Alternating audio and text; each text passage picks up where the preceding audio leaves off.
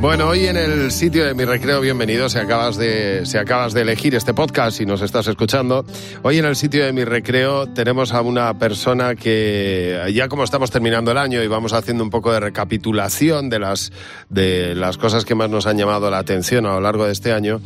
Yo si tuviera que entregar un premio personal al disco del año, eh, porque, porque ya decir artista revelación me parece que no, pero sería para Daniel Fernández.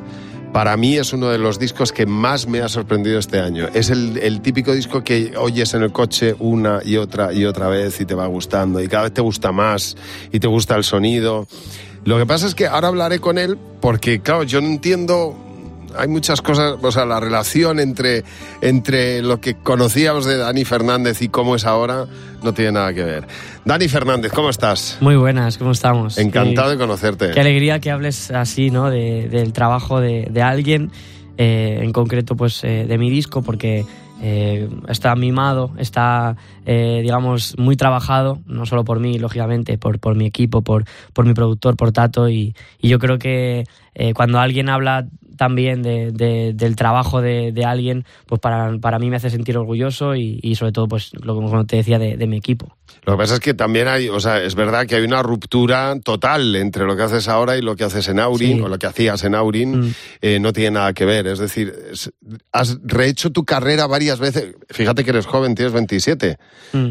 Has rehecho tu carrera ya varias veces. Varias veces, sí. Entonces, sabes perfectamente lo que es pasar de un lado a otro, rehacerse, reinventarse y empezar de cero, porque en el fondo es empezar de cero cada vez. Yo creo que, eh, sobre todo, ha sido ser natural, la verdad. Eh, es cierto que cada momento de mi vida me ha dado eh, X cosas, ¿no? Que, yo he intentado sacar lo positivo siempre y, y mejorarme.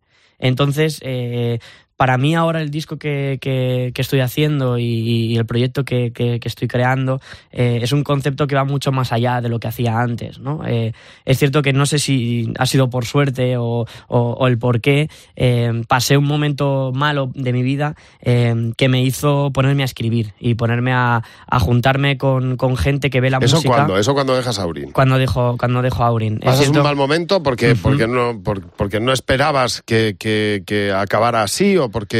Eh, realmente es un, es una, un, cúmulo, un cúmulo de, muchas cosas, ¿no? Eh, es cierto que, lo dejo con, mi chica de entonces, llevábamos eh, varios años juntos y, entonces se junta que, lo dejo con, con Aurin, lo dejo con mi novia, paso por un momento también de no sé, no sé cómo llamarlo, pero, pero no estaba en, mi plenitud, ¿no? Entonces, cuando no pasas por un buen momento y, cuando eh, te desencuentras de, lo que estabas haciendo antes, eh, yo creo que, que tu, sobre todo tu inspiración musical eh, empieza a salir de otra forma, ¿no? Entonces yo empiezo a escribir canciones con lo que me está pasando en ese momento. Pues, dice Fito, por ejemplo, o, hay, muchos hay mucha gente que están deseando pasar por una fase así para que salgan canciones. Exacto extraordinarias. entonces yo, yo, creo que tengo, pues eso, te decía que es la suerte, ¿no? De que yo creo que, que mm, eh, en Aurin pasé una, una, serie de cosas que luego ahora no quiero volver a repetir, ¿no? Entonces, eh, por eso mismo tengo tan claro lo que quiero. Y ¿Qué no quieres volver Exacto, a repetir? Eh, ¿Qué no quieres volver a repetir de eso? bueno, sobre todo el, el, hecho de hacer cosas que, que, que no, no está del todo convencido, ¿no? Es cierto que cuando estás en un grupo, somos cinco personas, opinamos cinco personas y, y muchas veces haces cosas que por el, por el, por el grupo, para el grupo está bien, eh, pero para tu persona no está tan bien, ¿no? Entonces, Hombre, cuando se crea una boy band, el concepto de boy band, de, eh, por lo menos lo que tenemos en mente, yo no estado en ningún despacho discográfico en mi vida, ¿eh? te lo puedo asegurar, ni quiero estar, pero todo el mundo se imagina que, que, las boy bands se crean en un despacho, determinadas personas llaman a otras, mm. a, chavales que tienen talento, mm. como es tu caso, como indiscutiblemente el caso de Aurin, y que a partir de ahí, pues es dirigirse a un público muy determinado con unas pautas muy concretas. Exacto. No, te puedes salir de ahí. Y con un marketing eh, bastante alto, ¿no? Es cierto que nosotros no, no es eso, el, nuestro perfil, porque es cierto que nosotros empezamos de forma independiente, pero... Eh, nosotros nunca pensábamos que íbamos a llegar a eso, ¿no? Entonces, ¿qué pasa? Que nosotros... Eh, empezamos con un proyecto de casa, de empezar a, hacer covers de gente porque nos apetecía, a mm, pasar de, pues eso, a, vender el Palacio de los Deportes, por ejemplo. Entonces, ¿qué pasa en ese, en ese momento? Que entonces tú dejas de ser unos amigos que están en casa eh, compartiendo música a tu trabajo. Entonces, ¿qué pasa? Que hay veces que hay canciones que, por ejemplo, a mí no me gustaban y que a otros de mis compañeros sí, por así decirlo, ¿no? Entonces, ¿qué pasa? Que nosotros hacíamos una democracia que es lo, era lo más justo para, el grupo. Entonces, eh, digamos, eh, votábamos las cosas que nos gustaban, las que no. Entonces, si había una mayoría, lo teníamos que hacer. Y es algo muy bonito, es algo, muy... Sí, sí o sea, yo de hecho estoy muy orgulloso de eso. Pero ¿qué pasa? Que ahora me pongo a escribir mis propias canciones, me pongo a, componer con amigos, me pongo a hacer, eh, digamos, contar historias que me han pasado a mí. ¿Y qué pasa? Que me gusta mucho más eso que, el hecho de que te llegue una canción y votemos si nos gusta o no nos, gusta. Entonces, ¿qué pasa? Que por eso mismo mi, mi, eh, mi disco y mi proyecto eh, es totalmente diferente a lo que hacía antes, ¿no? Y, no, es, no es porque yo la haya buscado, ni porque, no, de hecho no me, no me gusta eh, decir que el mérito es mío, porque de hecho eh, uno de los, digamos, mentores de, mi proyecto es Tato La Torre, al que le tengo que agradecer enormemente que, que me escuchara en un Burger King, en una hamburguesería en Barcelona, cuando, cuando le dije, por favor, ayúdame, porque tengo esto en mi cabeza, pero no sé cómo llevarlo a cabo, y, y, Juan Iwan, por ejemplo, que también me ha marcado mucho también el, proyecto. Entonces, bueno, pues tengo que dar las gracias a mucha gente que, que, hablando, que compartiendo eh, opiniones, hemos llegado a este punto. Es por la curiosidad del cuerpo que he venido a verte. Es que me perdí respeto hasta amar. Y ahora cobro revertido la suerte. Es por causas en la escena de Madrid con mar enfrente del amor convaleciente de baja. La costumbre de jugar de valiente. La cordura de algún verso fatal. Es que entiende que no tengo lo que quieres. Es que puede que no tengas nada más. Se alejó la espuma para volver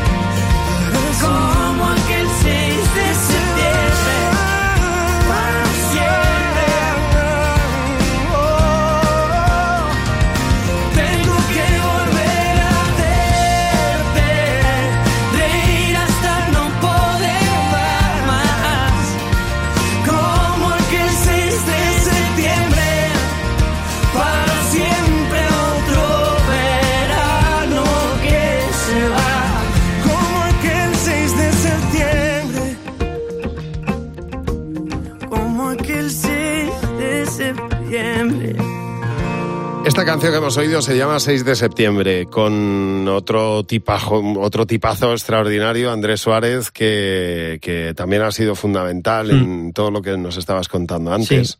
Eh, Andrés, yo creo que para ti ha sido un referente y, un apoyo, ¿no? Una vez que... Sí, bueno, Andrés además es una persona que le encanta compartir música eh, y, yo creo que además él hace, hace nada estábamos eh, cantando en, en, el Náutico en, Galicia y, me, me presentó... Con, Iván Ferreiro, donde, donde, me gusta Iván Ferreiro. y, tocaba Andrés y me dijo, vente, vente a cantar al, al Náutico y él me presentó eh, como dice, yo creo que es eh, de los pocos que, que tiene la misma intensidad que yo, es igual de intenso que yo. Y es cierto que compartimos una intensidad. ¿En qué sentido? ¿En, la manera de vivir En la forma de vivir la música, en la forma de, de, expresarnos, somos muy intensos, ¿no? Y, y, él, como tú decías, es uno de mis referentes. Eh, yo a la hora de, empezar el proyecto, eh, te, decía que estaba pasando por, por, un momento difícil y yo empecé a escuchar una canción de Andrés que se llama No saben de ti y que me, me, me apeteció hacer un, un cover para, digamos, hacerle entender a la gente que me, que, que me escuchaba en el grupo que, que mi forma de, de, ver la música había cambiado, ¿no? Y que me gustaba eh, este tipo de música y era el que iba a empezar a hacer.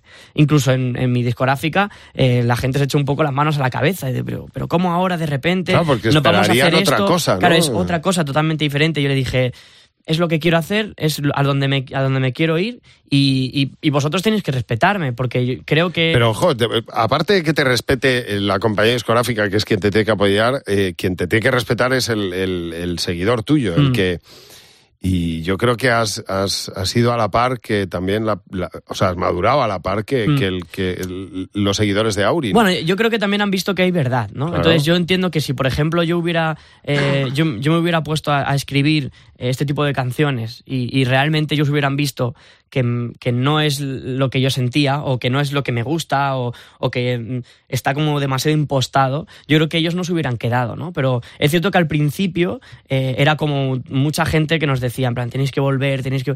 Y ahora la gente que viene a verme eh, muchas veces yo lo hablo incluso con Blas cuando, cuando nos cruzamos, me dicen, por favor, siga haciendo este tipo de música. Y, entonces yo eso lo valoro muchísimo, ¿no? Es como en plan de gente que te ha querido en, en otro proyecto, te sigue queriendo en otro diferente, ¿no? no, yo, te, yo te, puedo, te puedo pedir yo también que no lo hagas. pues puedes hacerlo. No lo, hombre, si lo hacéis un día para pasároslo bien, fenomenal. a ver, pero no lo hagas. No sé, porque yo creo que yo estoy disfrutando mucho con, con, con tu disco, de verdad, ¿eh?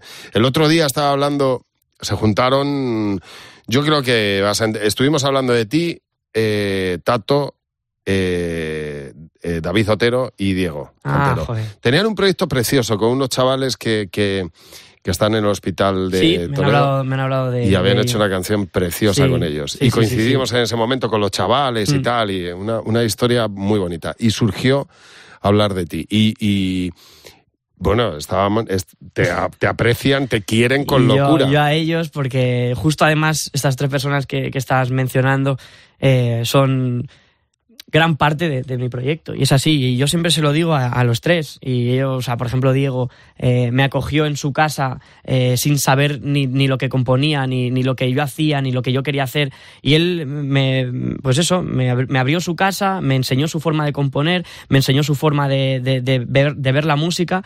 Y, David Otero, prácticamente igual. David ha sido una persona que, que me ha dado muy buenos consejos, que ha sido, eh, de hecho, yo creo que ha sido uno de los que mejor han sabido eh, mm, hacer eh, que yo quiera mi pasado. Porque es cierto que cuando tú terminas con una relación musical como, como la de mi banda, eh, normalmente siempre tienes al rechazo. Siempre es como, no, no, no. Y él me dijo, Dani, no te equivoques.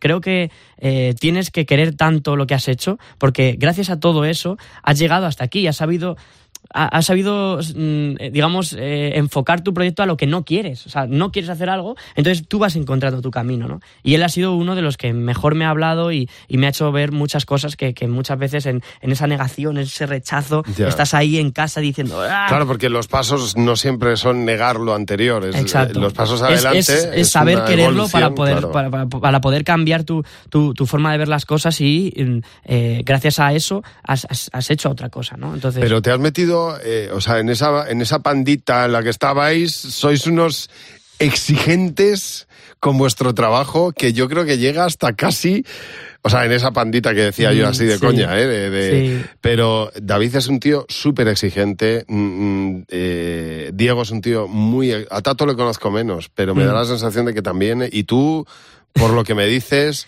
hasta la casi la enfermedad, ¿no?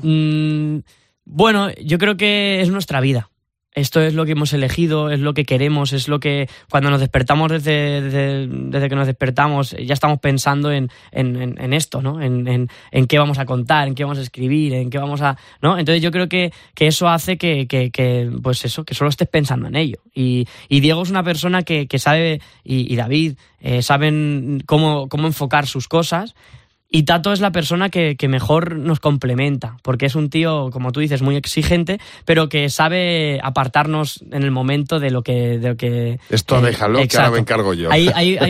Eh, una vez Tato me, dijo que, hay que, digamos, hay que abandonar las canciones. Porque si tú... Eh, porque eso nunca... O sea, las canciones nunca acaban. O sea, siempre puedes mejorar, mejorarlas, o, y además que cuando tú te despiertas un día y haces una canción, al día siguiente la ves de otra forma. Entonces ya le cambiarías otra cosa. Entonces él me dicen, ya está, ya está, esta canción está aquí, tiene que terminar y, entonces hay que abandonarla. Entonces la abandonamos y nos ponemos a otra, porque es que si no, nunca terminaríamos, ¿no?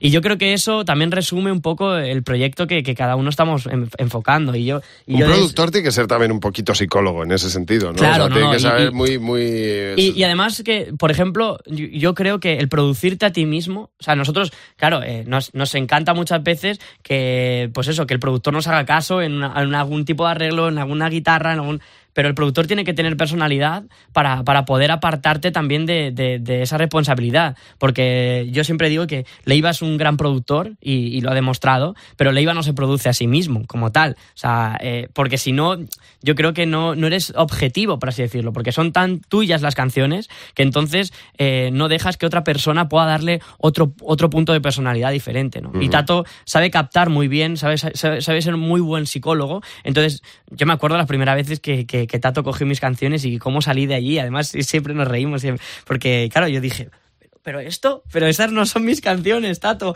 Eh, pero, y me dice, tío, eh, a, veces llegáis a ser tan oscuros que, no dejáis que la gente escuche tus propias canciones, ¿no? Porque es como que solo las puedes escuchar tú y, no hay que ser tan egoísta. Es cierto que él también me ha cambiado. ¿Con qué canción te pasó eso, por, por ejemplo? con, Miedo, que fue la. Oye, te voy a pedir una cosa. Eh, a lo mejor me mata, pero tú eres un tío muy lanzado.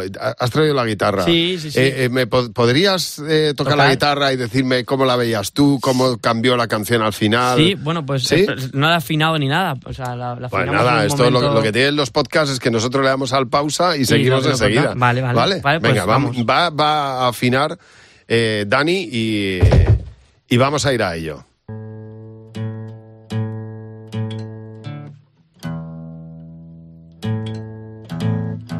Vale, yo creo que así que quede natural. Sí. Eh, estábamos hablando de cómo cambia una canción, ¿no? Sí, sí, sí. De hecho, cuando, bueno, cuando, cuando Juan y yo compusimos Te espera de toda la vida, sí. ¿vale? Eh, era una canción que, que, era una balada, ¿no? Entonces nosotros empezamos... Eh, Simplemente estoy cansado de esperar por las esquinas. O sea, el tempo ya, era otra historia. O sea, era... Porque era una canción que yo le escribí... O sea, le escribimos a la música, Juan y yo. Entonces era un poco muy, muy sentimental y era una forma muy eh, directa de decir en plan que sería como lo, único que podría esperar toda la vida, por así decirlo. Entonces es una canción muy íntima, por así decirlo. Entonces llegó Tato y con, con el sinte y con el... Sí.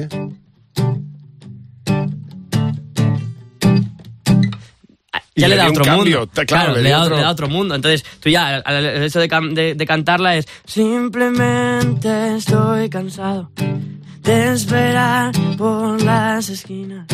Simplemente te llamo. ¿Sabes? Es, es otra canción. Es otra canción diferente. Entonces, eh, él me decía, claro, yo decía, pero es que claro, es que mi canción es mucho más melancólica, mucho más, más triste. me decía, ¿por qué te empeñas en, escuchar solo tú las canciones? O sea, deja que, que, la, que, otras personas con, con, otro, otro tipo de ritmo eh, pueda llegar al, mismo mensaje. El, mensaje al fin y al cabo es el mismo, pero es cierto que tiene otro tipo de aire, ¿no? Entonces eh, vimos otra, otra forma de, verlo, de también diferenciarnos, ¿no? Porque eh, cuando empiezas un proyecto, eh, yo por lo menos también buscaba que no fuera lo mismo, que no, no, todo el mundo dijera, ah, pues este es el no sé qué, o sea, el Robbie Williams, no sé qué.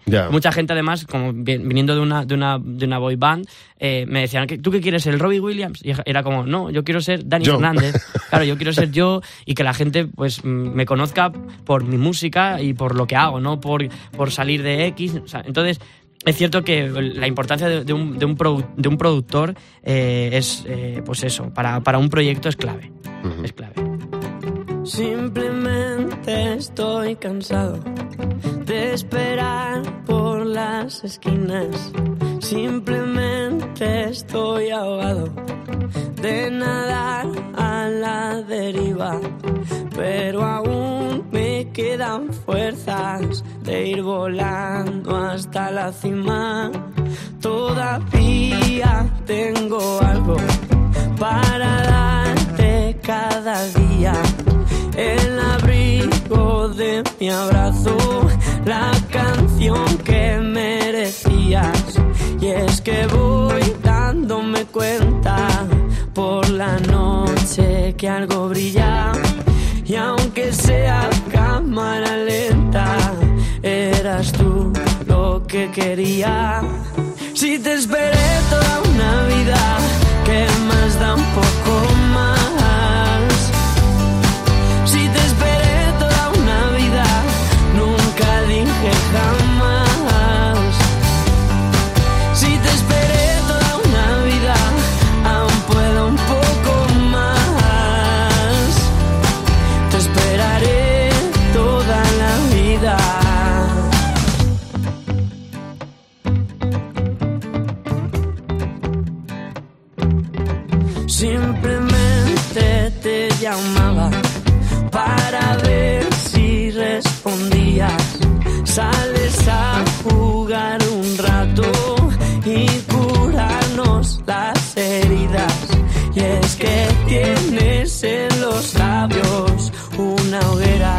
que encendida puede calentar mis manos si no encuentro la salida.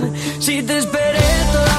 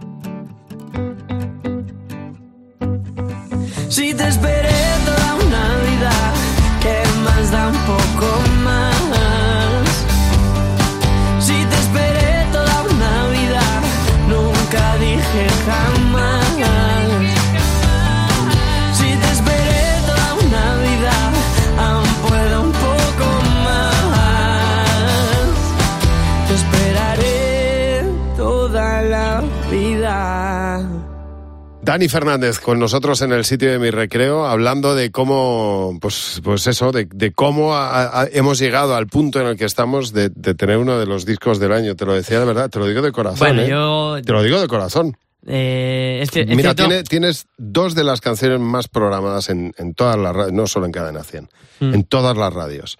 De, España. Dos canciones. Tener dos canciones así ya. Eso, eso es en un solo disco. Pero incluso te juro que no me lo esperaba. O sea, eh, es cierto que hemos, hecho el disco con tanta paciencia, con, con, con tanto trabajo, que nosotros siempre hemos dicho que, que este disco era un, empezar, un, ver, ¿no? Y que la gente. Entonces el hecho de, de que ya mis dos primeros singles eh, hayan sido uno platino y uno oro, eh, para mí era una sorpresa. Y, de hecho me lo sigo sin creer. A mí cuando, cuando me dijeron que Disparos era, era disco de oro, era en sí, en serio. O sea, no, nunca me. O sea, no, Hay mucha gente que ahora ya es como que le da tanta importancia a los números, que es como en plan que, que, claro, ya directamente va a eso. Nosotros íbamos a, crear un buen, buen disco. Además, eh, me acuerdo perfectamente que, que uno de, em, de, las personas, digamos, más importantes de, mi proyecto en, Warner, que es, Andrés Ochaíta, eh, cuando empezamos el proyecto me dijo, Dani, tú haz un buen disco.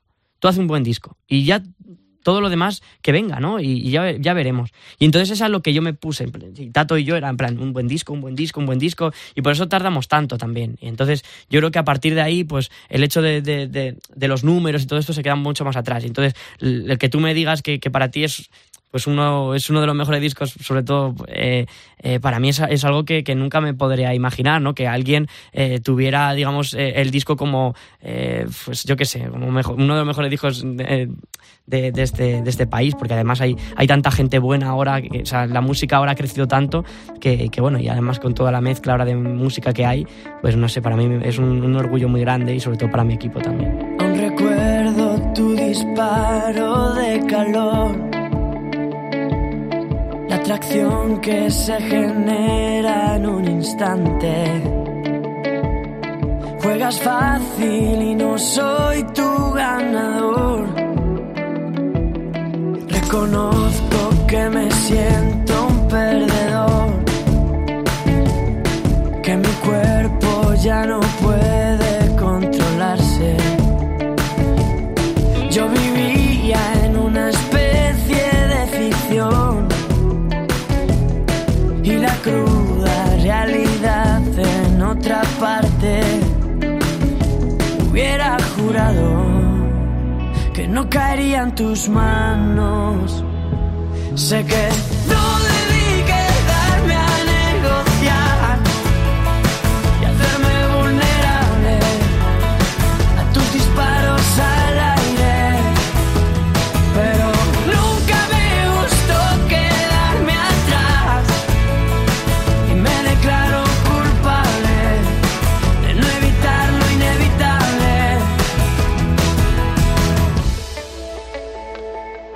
Si tus labios me provocan adicción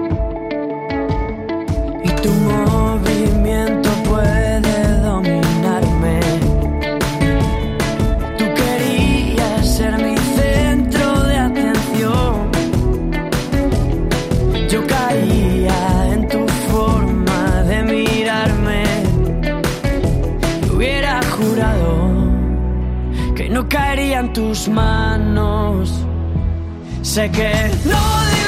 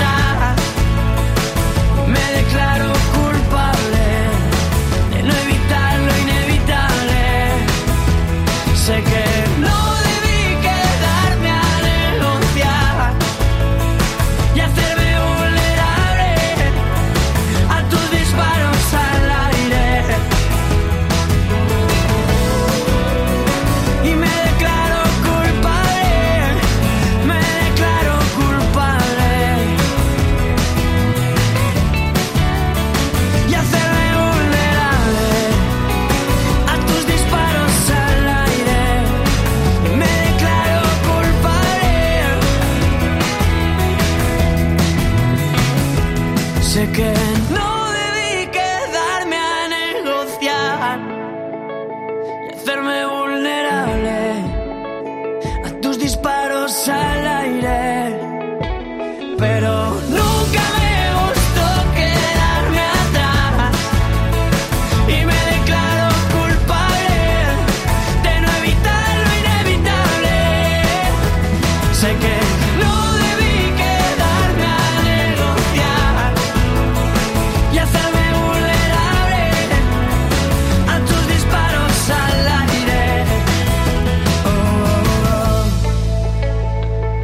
Dani, disfruta mucho de, de, este, de esta gira, de estos conciertos, de este momento y, mm. que, bueno, yo no te deseo ningún mal, pero si tienes que pasar por otro túnel o mm, oscuro y Eso me está pasando ahora, ¿eh? Eso me está pasando ahora, que es como en plan de, el otro día me decía Tato, bueno, tienes canciones y yo, tío...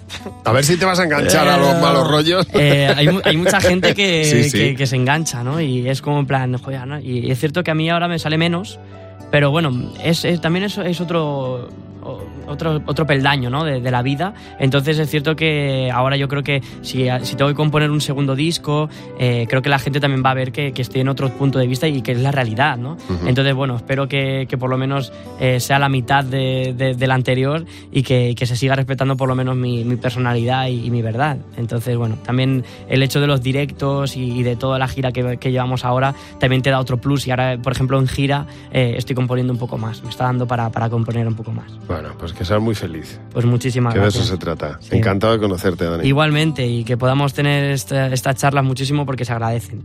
Un abrazo fuerte. Un abrazo.